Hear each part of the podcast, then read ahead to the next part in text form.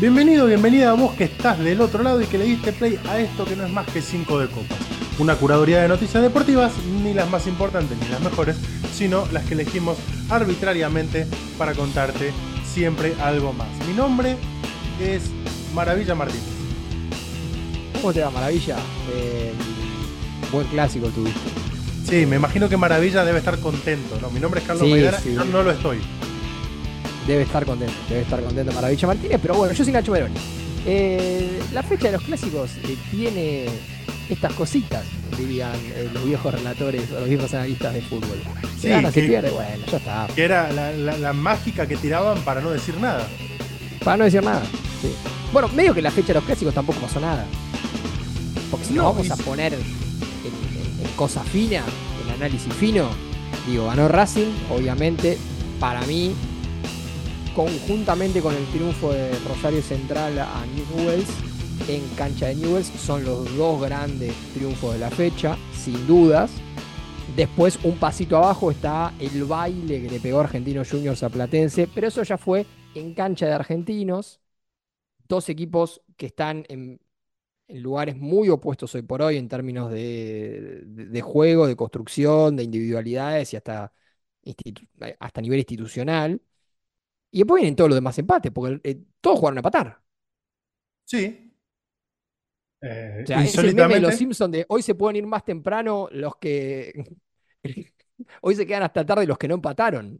sí, el, el único asterisco en jugaron a empatar que te hago ahí es el de Vélez Tigre, que me parece que Vélez jugó a ganar y se distrajo y se encontró con el partido 2 a 2 sin pensarlo.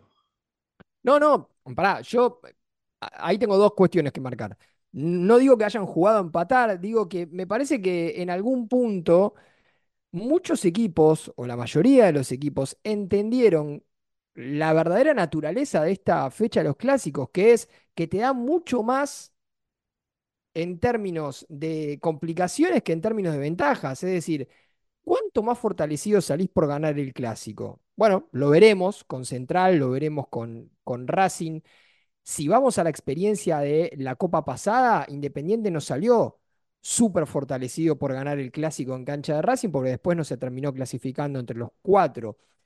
Y te da mucho para perder, o sea, tenés mucho para perder, porque un equipo que venía más o menos acomodado, puede ser el caso de Independiente, pero también aplica para Newells, pierde un partido, partido que, y digo, esto eh, es para los dos partidos, partidos que se iban al 0 a 0, se morían en el 0 a 0, eh, tenían toda la pinta de 0 a 0 y se termina abriendo por una jugada, un, un- un- un tiro afuera del área o, o una ju- o un, un pase fantástico en este caso de Zuculini. Eh, no fue tiro afuera del área lo de Malcorra, pero digo, eh, fue, fue un, muy lindo gol. Y terminó un quilombo bárbaro. En el medio de un torneo que más o menos venía acomodado, De ¿entendés? hecho, si nos remitimos a la Copa pasada, en la inversa del clásico de Avellaneda, lo que vos decías, justamente, no salió quizás tan fortalecido el Independiente de Tevez, pero a Racing, que venía puntero, le produjo el cimbronazo de la salida de su entrenador.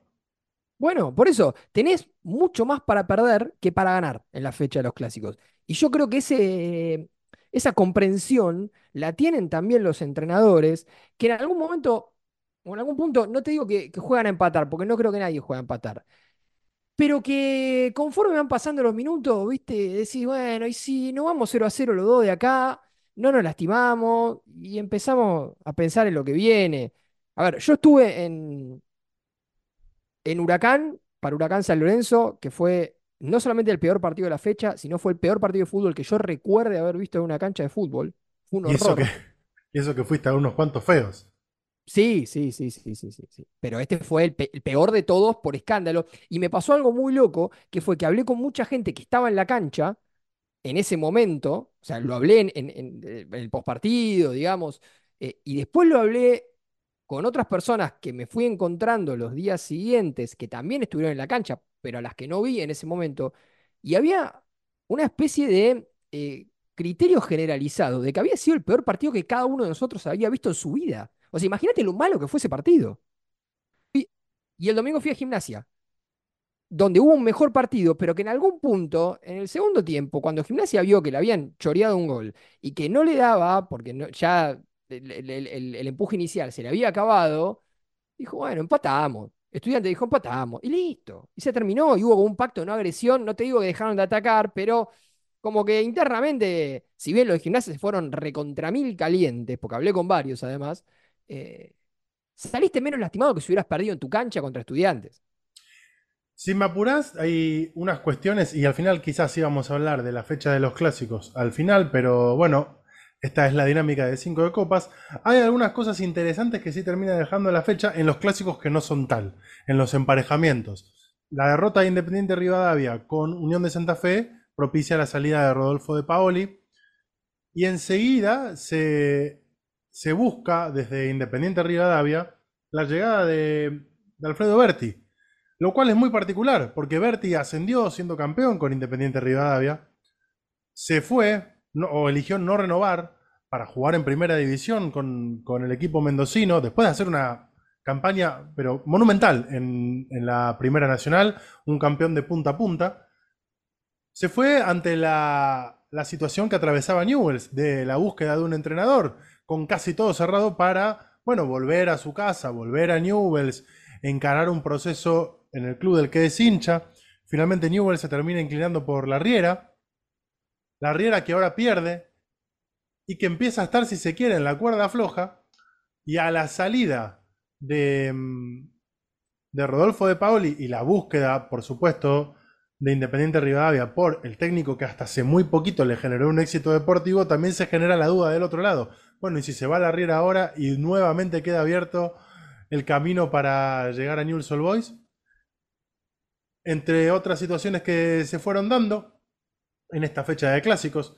El muy buen triunfo de Godoy Cruz como visitante a Instituto, que lo deja, yo creo que hoy es uno de los mejores equipos del torneo argentino, Godoy Cruz.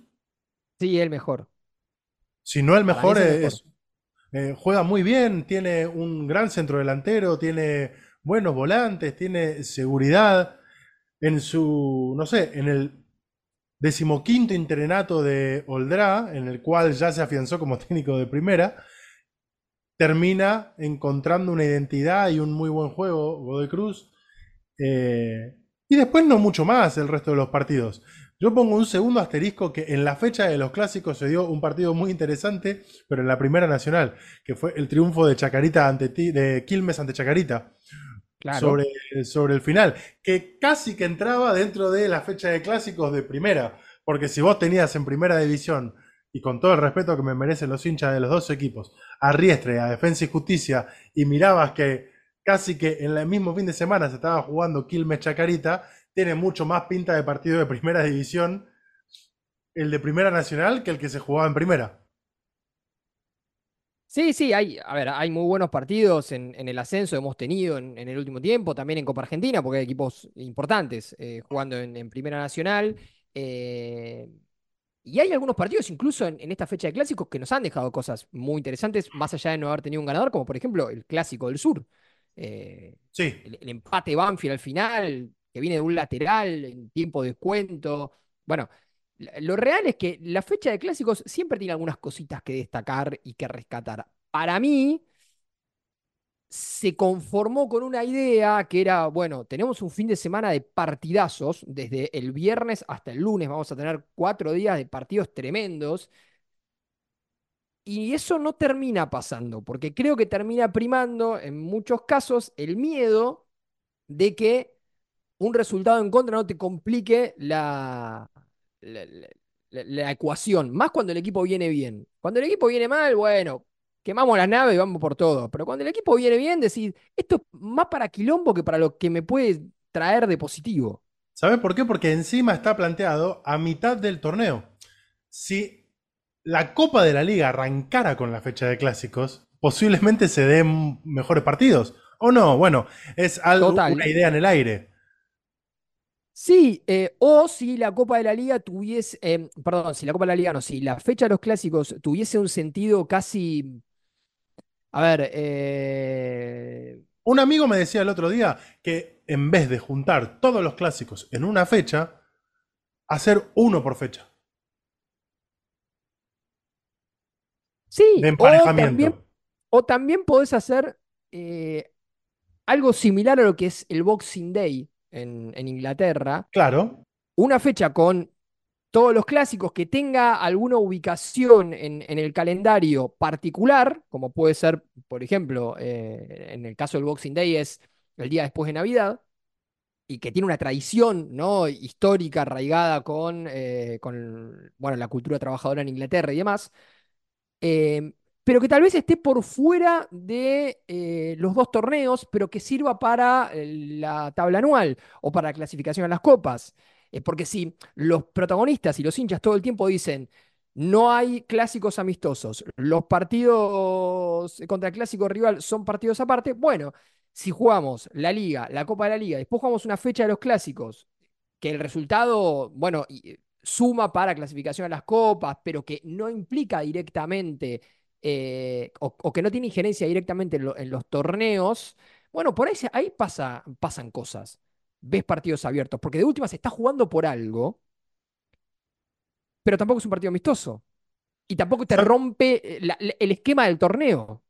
¿Sabes por qué estamos pensando todas estas cosas? Porque lo cierto es que el fútbol argentino da para todo. Da para todo a tal punto que nos lleva a la primera noticia de esta jornada que nos quita de, eje la fecha de clásicos, pero que hace a este último comentario de que el fútbol argentino da para todos.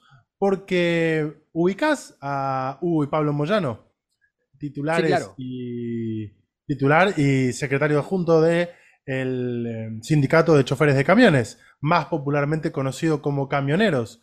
Camioneros que en 2009 eh, fundó su club, así como tiene sus mutuales, eh, su propia obra social, fundó un club donde inscribió a equipos de fútbol. Hace no mucho se dio la situación de que en Copa Argentina, con Hugo Moyano como presidente, con Pablo Moyano en la comisión directiva, Camionero se enfrentó a Independiente y fueron a penales y se daba la situación muy particular de que medio que no sabían de quién gritar los goles, en ese caso los dirigentes, por supuesto, de ambos clubes. Bueno, ahora se va a dar una enorme particularidad y es que Camioneros va a jugar en dos categorías al mismo tiempo. ¿Por qué? Se lanzó hace muy poquito, hace unos días nada más, la nueva categoría en el fútbol argentino que presenta, eh, es un, mix entre equipos amateurs y semiprofesionales eh, en reemplazo de la vieja primera D. Donde juega Maratea. Donde juega Maratea, donde solamente pueden jugar jugadores menores de 25 años. Bueno, Camioneros está jugando ese torneo, pero venció en eh, la final del torneo federal A por 2 a 1 ante Altos Hornos Zapla de Jujuy. Qué bueno, eh, perdón, en el torneo federal B. Y va a jugar el torneo federal A. Así que a la vez Camioneros va a estar jugando el federal A y el torneo promocional que se inició hace poco en el fútbol argentino. Una particularidad porque uno de, las, de los artículos que refleja esta situación que, hace referencia justamente al, triunfo de Camioneros, que tuvo, por supuesto, mucha polémica con un arbitraje, en este caso de Marcelo Sanz, en la final del quinto ascenso al Federal A, que, bueno, que la verdad es que fue bastante observado. Pero uno de los artículos cierra con un nuevo capítulo de la seriedad del fútbol argentino, como, si se quiere, dicho de manera irónica. Pero en este caso, y no por eh, desconocer que el fútbol argentino le falta seriedad, esto es algo que en el resto del mundo pasa. Digo, el Real Madrid, por ejemplo, juega en la Liga de España y tiene su equipo en la segunda división, que es el Castilla. El filial. Eh, el filial. Barcelona tiene el Barcelona B. Que en tal caso lo que sucede en esos eh, equipos es que los equipos filiales, que al fin de cuentas son equipos en los que posiblemente el equipo principal prueba a eh, jugadores promesas, a refuerzos que vienen de, alguna otra liga para lograr una adaptación. Como no está habituado el torneo de reserva, que es lo que tenemos aquí, allá se estila esto. En la Premier League, por ejemplo, es el torneo sub-20, que se juega, que es bastante similar al, torneo de reserva.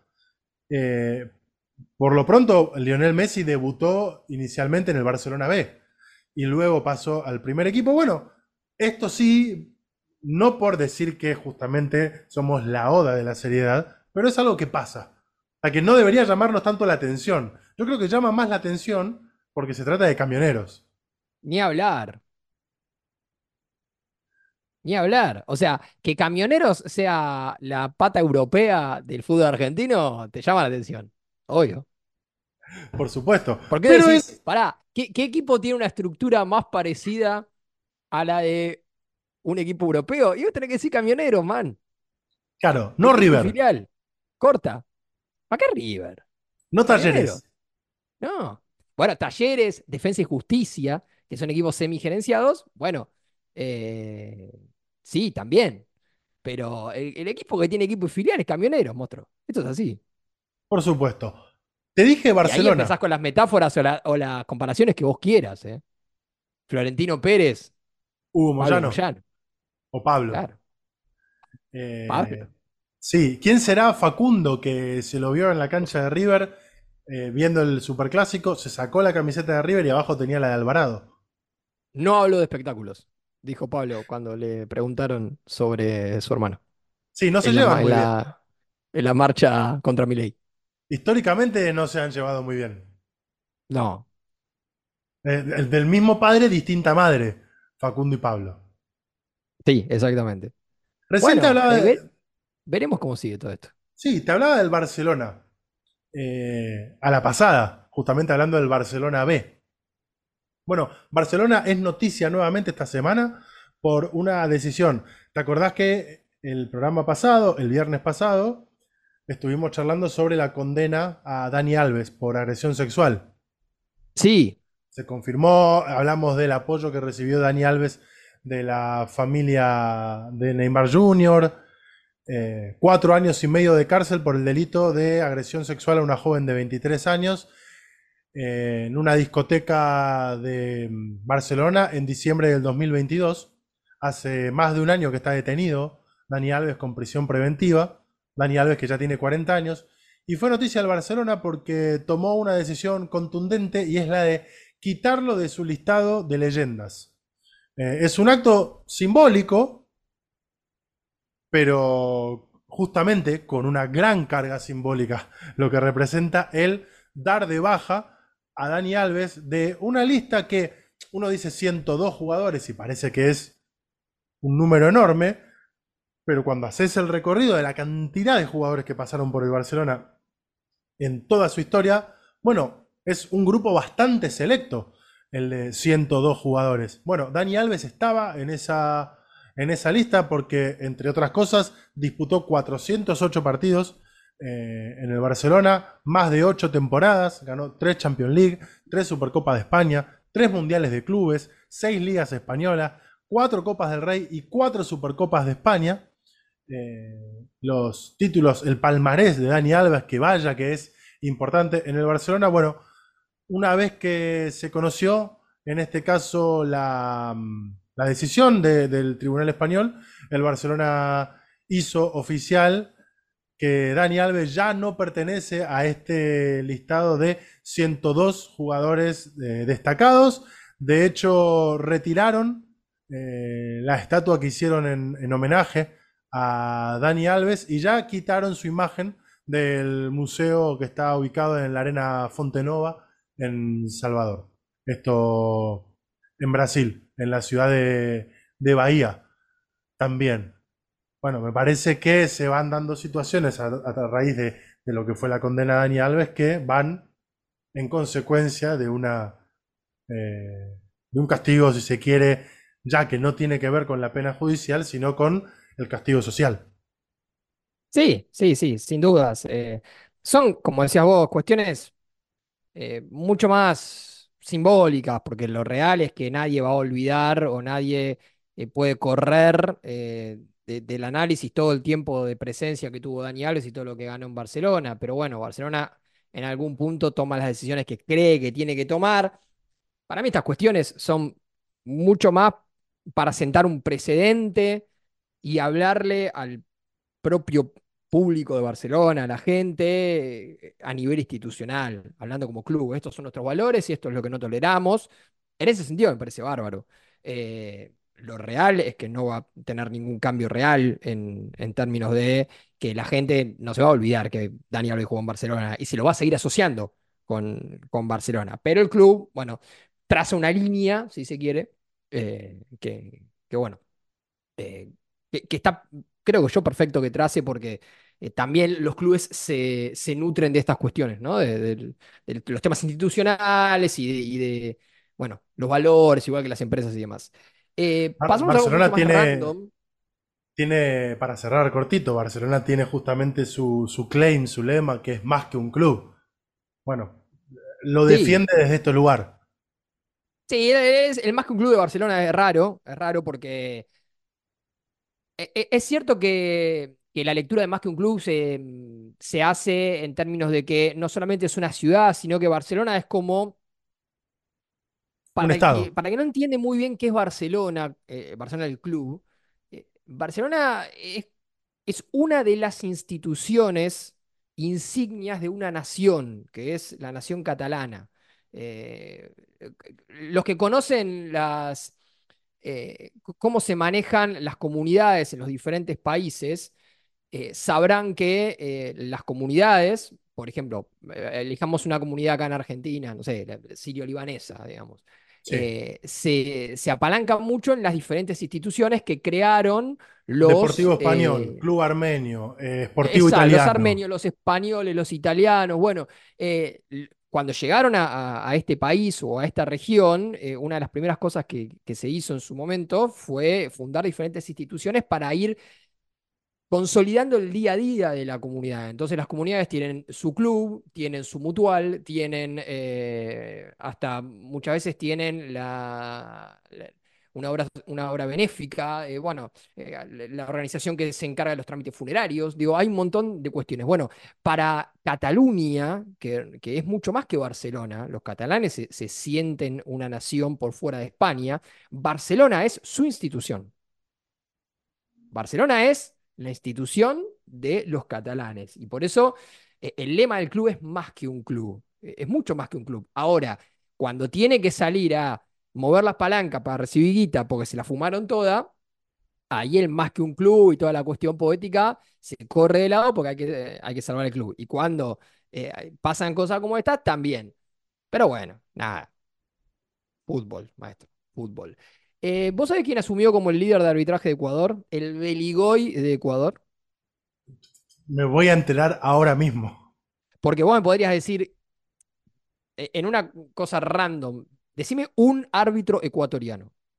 Creo que no me lo podés decir. Si me lo No, decís, me sorprende. Perfecto. Nadie sabe. no. Bien. Eh, em, ¿qué podría ser la noticia a nivel random? Que el que haya asumido como el líder de la comisión eh, de árbitros de Ecuador haya sido un, un ecuatoriano famoso, digo, Alex Aguinaga, Claro. Sí. ¿sí? O haya sido, no sé, em, ¿cómo se Valencia, que jugó en el Manchester United. Claro, ¿cómo se llamaba el que venía Independiente que lo escribieron mal? Eh, uy, no. Bueno, está Johnny Quiñones. Eh, pará, eh, Heads, eh, cabe- Sí, ¿no era Brian Cabezas Cabezas. Brian Brian Cabezas. Cabezas. No, eh, pará, el nuevo Beligoy de Ecuador es Néstor Pitana. No, pero ¿por qué? ¿Por qué? Pitana, Néstor, eh, tipo que me cae extremadamente bien, eh, más allá de algunas eh, decisiones arbitrales muy polémicas que han perjudicado a cierto equipo de Avellaneda en el pasado, Sí. Eh, es el nuevo encargado de árbitros de Ecuador. Fue Exportamos presentado, árbitros. total, maestro. Pitana fue uno de los primeros que dirigió en eh, ligas random del estilo Arabia Saudita o Emiratos Árabes. Había días que vos, por ejemplo, hace un tiempito atrás, no te puedo decir cuánto, pero meses o incluso un par de años, vos entrabas a redes sociales un martes a la tarde y te encontrabas con fotos de Pitana dirigiendo en Emiratos Árabes. Y decías, "¿Qué- ¿cómo pasó esto? Pero mucho antes de que se hablara de, de la Liga de Arabia Saudita, porque llegó a Ronaldo, cuando la Liga de Arabia Saudita eran cuatro camellos jugando al fútbol. Pitana ya Bueno, dirigía ahí. el- los árbitros dirigiendo en otras ligas tampoco es algo que nos es muy extraño a los argentinos. Entre el 49 y el 58 la Asociación del Fútbol Argentino contrató árbitros ingleses para la primera división del fútbol argentino. Así que, digo, Claro, no sí. sería algo que, que- que- que nos es completamente extraño. Si bien es cierto Están a que nada hacer lo mismo ahora. hace. Y esto no cambia. Digo, anda, anda a preguntar en el Bosque de La Plata si no están para que lo dirija, eh, no sé, alguno de- que dirige la Premier. Sí, Más mal. Gol que anularon a la gimnasia. Bueno, estaban enojados, eh, ¿eh? No, no sabe cómo estaban. Bueno, Pitana había sonado como para dirigir una subcomisión de, arbitraje que, iba a crear justamente la, Liga de Ecuador, pero que estaba dentro de la Comisión Nacional. Eso pasó en septiembre pasado. Eh,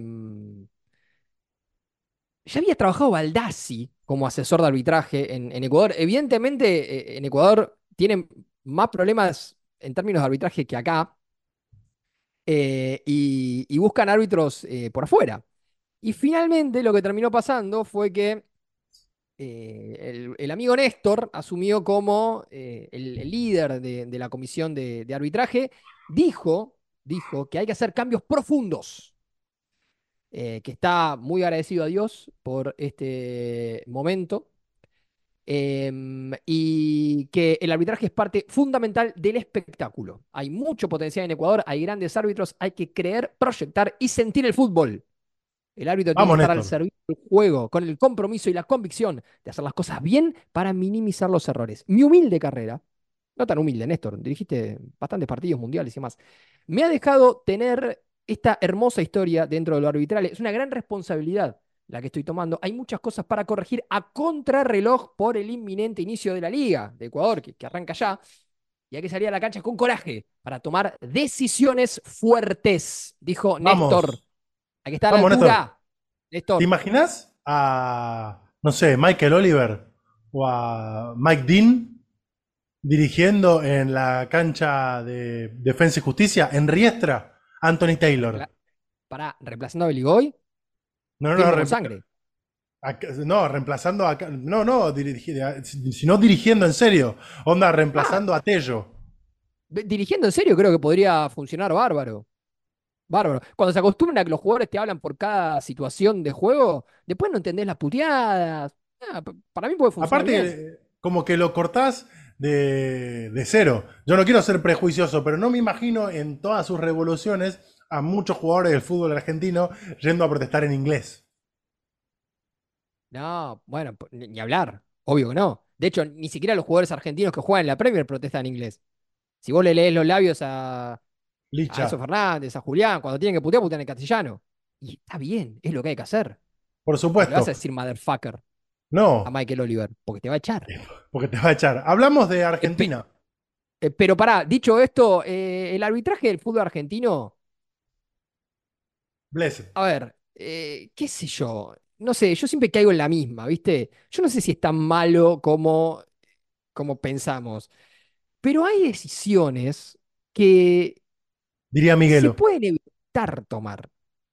Se pueden evitar tomar. Es, es un poco esa, nada más, Sí. nada más. Creo que hay, hay árbitros argentinos buenos, lo, lo hemos dicho varias veces en este podcast. Hablamos Pero- de Argentina. Tenemos que hablar de la selección argentina, porque está confirmado Sí. que Nigeria no va a ser rival de Argentina en marzo en los partidos amistosos. Para mí no es menor esto porque entre las molestias que hubo en su momento sobre el fin del año pasado y el inicio de este año, principalmente del cuerpo técnico con, con la cúpula de la AFA, también tenía que ver con la organización de amistosos y tratar de buscar rivales también de, de- de mayor peso para la selección argentina, para seguir sumando ritmo de competencia. Nigeria era eh, a priori uno de esos rivales de peso, porque al fin de cuentas es un rival que por casualidad, por suerte, por, designio del destino, Argentina incluso se cruza bastante seguido en los mundiales. Eh, iba a ser su rival en marzo, no va a ser por una cuestión en este caso de organización de la Confederación Nigeriana, va a reemplazarlo Costa Rica.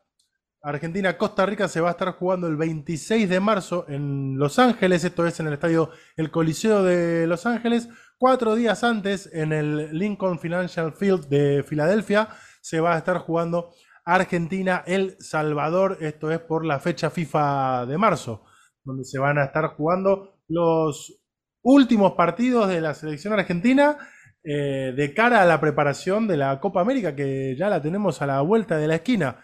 Y yo no quiero pasar por alto este dato. Argentina-El Salvador, eh, el duelo dolarizador. Sí, ¿irá Bukele? Bukele Bullrich.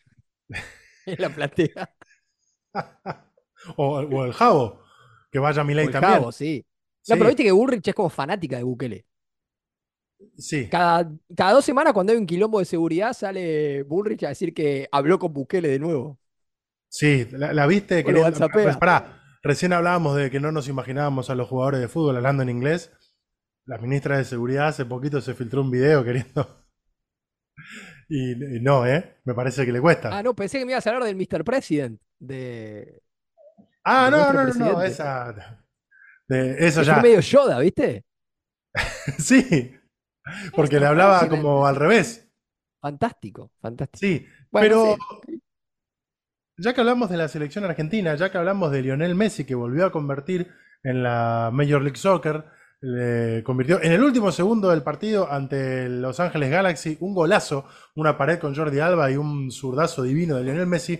Tengo que decirte que, así como vos tenés ahí y esto la gente no lo está viendo, pero voy a recortar este fragmento y vamos a hacer un reel, y las tenés ahí a mano las camisetas de River y de Boca, yo acá tengo para mostrarte. En primer lugar, estas remeras de Adidas, muy lindas que nos mandó la gente de Adidas justamente, para sortear entre suscriptores de lacartaganadora.com.ar, pero como nosotros también reinvertimos todo lo que ingresa por suscripciones y demás, tenemos un montón de regalitos nuevos para aquellos que se suscriban, porque estos son del amigo Over, Over.77, lo pueden buscar en redes sociales, es diseñador, eh, hace diseños muy lindos, por lo pronto le hizo todo el arte de tapa a Luciano Scaglione, Lucho al ataque, en eh, su último disco, su reciente disco, una vez más. Em, hazlo tú mismo, hizo todo el arte de tapa y tiene esta muy linda ilustración que de nuevo, esto lo vamos a recortar y se lo vamos a mostrar a la gente en un reel en redes sociales que es mirando a Messi soy feliz haciendo, si se quiere, un parangón con aquella canción de Flema. Y está Messi con la Copa del Mundo y un 5 de copas. Y me parecía muy propicio, siendo que este podcast se llama 5 de copas, que si vos estás suscrito a lacartaganadora.com.ar, aparte de todos los demás premios, te vas a poder llevar uno de estos prints divinos para colgar en tu cuarto. Y también Maravilloso. Stickers, para el termo. Viste que ahora se usa. Si sos jugador de mucho. fútbol, si sos jugador de fútbol o periodista, se usa mucho el tener el termo todo ploteado con stickers. Volví a las canchas hace un tiempito y esto que vos decís y estás mostrando en este momento tu termo, que no se lea mal, es el termo con el que tomás mate. Eh, no es la de rebord. No, no, no, no, no para nada. Eh, sale mucho el sticker en termo. De hecho, estoy a, estoy a nada de empezar a, agarrar. Viste que ahora una nueva es. Antes en las canchas había solamente el que te vendía chori y la hamburguesa. Después se sumaban las pizzas, el, el, eh, pan de masa madre, ¿viste? Todas esas cosas nuevas que primero empiezan los recitales y después pasan a la cancha de fútbol. Claro, el mucho vegano. Y ahora está el que te vende stickers. Está muy bien. ya lo, vi en, varias canchas. Bueno, voy a encarar a esos. Porque el termo tiene que tener stickers. Por lo pronto, así como todos los seguidores de 5 de Copas pueden participar, uno, alguno de estos para tu termo te voy a dar, porque está Messi con el 5 de Copas. Tenés que tener en tu termo algo que haga referencia también a este podcast y sobre todo a toda la comunidad que del otro lado nos acompaña. Como siempre, si están del otro lado y se pueden sumar a nuestro club de suscriptores, son más que bienvenidos y bienvenidas. Y si no se puede, porque la situación no está muy bien económicamente en la Argentina, con bueno, pero ya viene, ya, llega. Viste que después de abril es todo, los sueldos van a volar. En la, teoría del derrame, es como el segundo semestre bis. Bueno, sí, sí. Si no, te, si no podés sumarte, de todas formas nos sirve un montón si compartís, spameás, invitás a un amigo. Empezaron a salir los spoilers sin contexto de 5 de copas que a mí me divierten mucho. Porque son imágenes random de cosas que hablamos. Sí, eh, si escuchaste el capítulo, lo, decimos siempre, pero lo vamos a volver a repetir. Eh, si escuchaste el capítulo y tenés ganas de subir un spoiler sin contexto a tu cuenta en Instagram, a tu historia, hacelo, man. O women, hacelo. Sí, nos viene muy bien. Eh, suma. Porque alguien te va a preguntar, che, ¿por qué estás subiendo eso? Y Claro. vos vas a tener que contestar, che, porque es un buen pie para presentarle el podcast a alguien que no lo conoce. Por supuesto. O para iniciar una No, charla random. Si querés iniciar una charla random con alguien, Tuki, mira, empezás a hablar el podcast de todos pibes, eh, pi, pi, pi, pi, pi, pi, y de repente. fueguito, en vez de Sí. fueguito por historias, lo que podés hacer es subir una, un spoiler sin contexto y esperar que esa o ese que te gusta te escriban.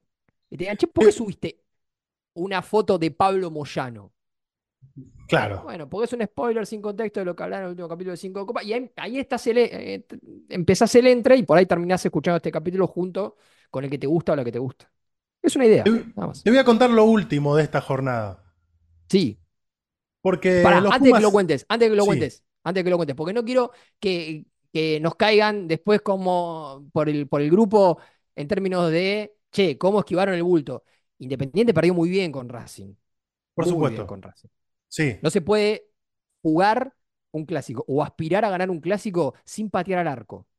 Así que sé que tenemos muchos oyentes de Racing eh, que están incluso en el, en el grupo de WhatsApp, algunos no están. La verdad que Racing, creo que lo dijimos antes, y si no lo dije lo, lo pensaba, porque digo, fui, fui al partido con Godoy Cruz, que Racing perdió. Racing tiene mejor equipo que Independiente, se maneja mejor a nivel institucional que Independiente hace mucho tiempo, eh, tiene mejor trabajo colectivo que Independiente, más allá de que su técnico sea nuevo, y le ganó con completa justicia. Por clásico. supuesto. Eh, Hay que Eh, dejarlo clarísimo, ¿no? Porque Tal cual. después no, no, no, no, qui- no quiero esquivar esta porque los dos somos hinchas de Independiente. Por supuesto. Lo último que te voy a contar es que los Pumas 7 son campeones otra vez en Vancouver. Y no es Tremenda menor. selección. Tremenda Tremenda selección. selección los Pumas se ven, ¿eh? Es, eh, en primer lugar, bueno, dirigidos por Santiago Gómez Cora, no es menor que hayan sido campeones, teniendo en cuenta que dieron vuelta al partido, que arrancaron perdiendo contra los All Blacks, contra Nueva Zelanda. Eh, hoy lideran por amplio margen el circuito mundial, es la tercera vez que ganan el oro en Vancouver, es la novena medalla dorada de la historia para la selección argentina. Y la verdad es que los posiciona muy bien de cara a lo que van a ser los Juegos Olímpicos de París. Recordemos que los Total. Pumas 7 van a estar en los Juegos Olímpicos de París. Y yo te digo, sin ánimo a equivocarme, que hoy por hoy, dentro del circuito, es uno de los candidatos en los Juegos Olímpicos. Obvio. Después, por supuesto, cualquier competencia tiene un montón de vaivenes, hay partidos que podés perder, se dan resultados que, que quizás no esperás, pero en la previa los Pumas 7 van como candidatos. Por lo menos entre el pequeño selecto grupo de candidatos para poder eh, aspirar a una medalla, por lo menos. Sí, y hoy es una de las dos mejores selecciones argentinas que hay. Eh, de hecho, a ver, voy a ser justo, se lo, leí a otra persona, que fue la primera que lo dijo, creo, creo que fue a Juan Pablo Barsky, eh, si no me equivoco, pero, pero es real. Hoy la selección de fútbol masculina argentina, la, escaloneta, y la selección de rugby 7 son las dos mejores selecciones argentinas por presente.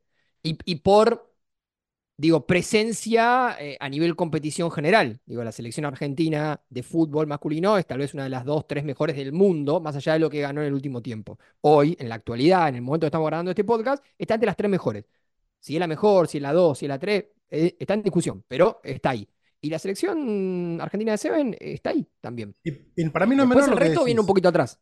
Porque esto, esto último que acabas de decir justamente, el resto viene un poquito atrás, sin perjuicio de que el resto, en muchos deportes colectivos, están también entre el top 5 de selecciones del mundo. Las leonas, los leones, la selección de handball. eh, hay un montón de seleccionados argentinos hoy por hoy que están en un muy alto nivel de competitividad. Por desgracia, eh, quizás esto coincide con la primera vez en mucho tiempo de un bajo nivel de competitividad de la selección argentina de básquet, Sí, bueno, Ah. se está rearmando, es cierto, pero sí. que se está rearmando, pero hoy hay un muy buen nivel del deporte argentino colectivo en casi todas las, la- las- las selecciones. Sí, como decís vos, yo coincido con la escaloneta y los Pumas 7 en el tope de, de la competitividad a nivel internacional. Amigo, hemos llegado al final este martes. Déjame decirte una cosa más. eh, campeón el Liverpool de la Carabao Cup. No, no lo estoy diciendo porque vos seas hincha del Manchester United o para no rostrarte nada, sino porque fue una muy linda final. Se anularon goles increíbles, increíbles. Gran gol de Virgil. Apareció el amigo Virgilio Van Dijk, Virgil Van Dijk. El Bamba Pons, cuando estaban por patear el córner, dijo: Atención con Virgil, de la misma manera que Klose había anticipado eh, el gol de Lazo contra Vélez. Eh, y, y vamos a ser eh, honestos intelectualmente para darle esta derecha al, al amigo Bamba Pons, que, que lo dijo. Y se juntó la peña del Liverpool en Argentina a ver el partido. Eh, busquen el video del grito de gol de Dijk, cómo se abrazan todos. Gente de bien, ¿no? Hinchas de Liverpool argentinos que se juntan a ver el partido. eh, Fantástico. y, las re- y las reacciones en redes sociales, eh, bueno, de, de la gente que tal vez no está tan a favor de esto, Para mí son no es, muy divertidas. es para destacar porque posiblemente, eh, no lo digo de nuevo, de- denostativamente, posiblemente sea el último, el último título de Jürgen Klopp en Liverpool. Por lo cual le No, da... maestro, nos queda. No, no, nos queda, nos queda, nos queda. Nos queda, nos queda Premier, nos queda, nos queda Europa League, nos queda. Está medio complicado la. Premier. Estamos vivos para todo. Estamos vivos para todo. Tranquilo. Y está vivo 5 de copas. El próximo viernes nos encontramos. Suscríbanse a la cartaganadora.com.ar. Nos vemos el viernes, amigos. Abrazo, amigo.